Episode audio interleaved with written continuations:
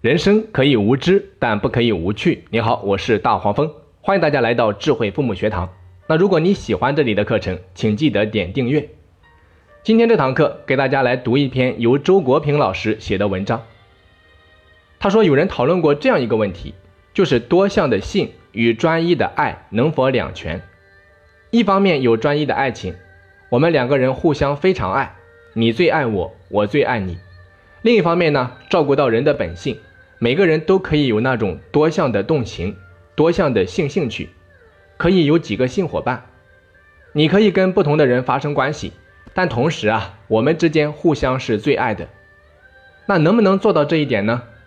这个问题实际上有很多哲学家都讨论过。你比如说英国的哲学家罗素，他就认为能做到。他说，实际上人有两种本能，一种是爱的本能，一种是嫉妒的本能。爱的本能啊，自然是更光明的、更正面的；嫉妒的本能是比较负面的。所以，我们应该为了那个爱的本能去克制我们的嫉妒本能。什么意思呢？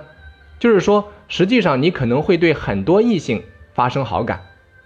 如果你们两个人相爱，你对别人发生好感，那对方自然就会嫉妒。那么，我们互相啊，都克制我们的嫉妒本能吧。我们互相特别爱，但是我们谁也不要管谁。每个人都有自由去跟别的异性进行交往，都可以和别的异性上床，他是这样主张的。他有一本书啊，叫《婚姻革命》，谈的就是这个问题。但是这在实践上能不能行得通呢？反正据我所知，罗素自己就离了四次婚，结了五次婚，看来他是没能成功。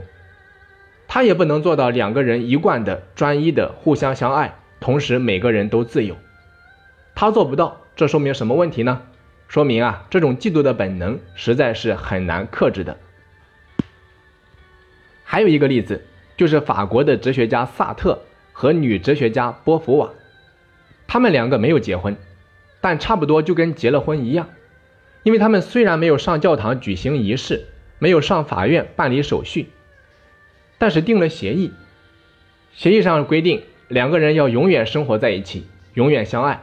同时，每个人都有自由，可以有其他的性关系、其他的性伴侣，互相都不能干预。他们有一条规定，互相一定要透明。什么意思呢？就是说，你有了要告诉我，我有了要告诉你。后来他们也真是这样做的，每个人都有了自己的情人。那结果怎样呢？结果倒是他们的友谊保持下来了，但是后来两个人就根本谈不上是什么情人关系。不再有性关系，基本上就是两个朋友。尽管如此，也经常为了对方的情人的事情吵架。所以我说啊，实际上很难两全。理论上设计的好像挺美好，那如果能做到，确实挺好，但实际上做不到。从道理上来说，这确实好像是两个不同的东西，一个是性，一个是爱情。我真正爱你，你真正爱我，这就行了嘛。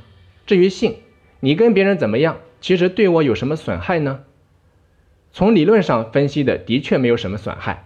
只要我想得通、看得明白，我用一种哲人的态度来对待，就不会有什么损害嘛。但是实际上为什么行不通呢？我想这里面一定是有理由的，一定是有原因的。我觉得在这个问题上，我们中国的作家史铁生他解释的比较好。史铁生有一部长篇小说叫《戊戌笔记》。里面有一个主题，就是讨论这方面的。最后啊，他下的结论是不能两全。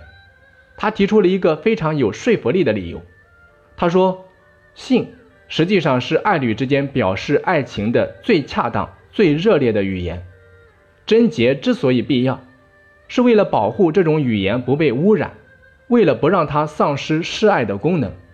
就是说啊，如果你跟谁都可以上床，都可以这样热烈。这样欲仙欲死，你说你只爱我一个人，我怎么相信呢？我们好到了极点，最后也只能用这个语言来表达。那么你对我的爱与你对他们的这种关系区别到底在什么地方呢？你已经把这个最恰当、最热烈的语言用掉了，你再用别的语言来跟我解释，怎么也解释不清楚的。我觉得，史铁生的说法非常好，我们可以看一下。在实际生活中啊，如果发生了这种不专一、多项的情况，发生了一方越轨的情况，被另外一方知道了，结果往往不妙，必定会给爱情带来损害。除非啊，你不让对方知道，偷偷的干。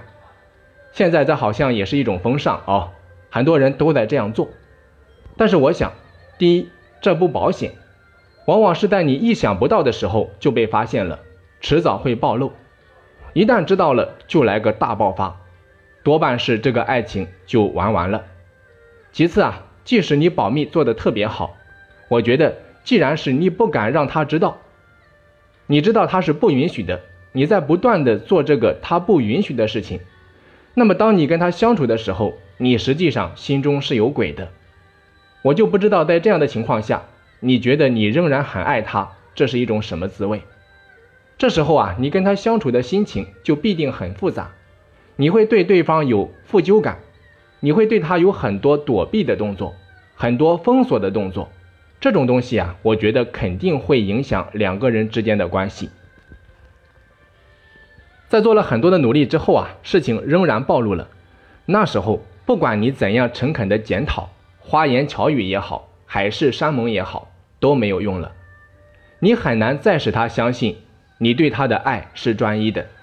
就算他原谅你了，阴影仍然存在，很久都难以消除。我原来也是比较主张开放的婚姻，认为两个人真正相爱，同时每个人都是自由人，互相不要干预。这是一种非常理想的格局，但是啊，后来我发现这个东西根本就行不通。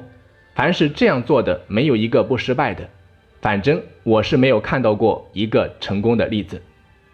好的，本期课程就到这里。那如果你喜欢大黄蜂的课程，欢迎你到喜马拉雅平台搜索“智慧父母学堂”进行免费订阅。我们下期再见。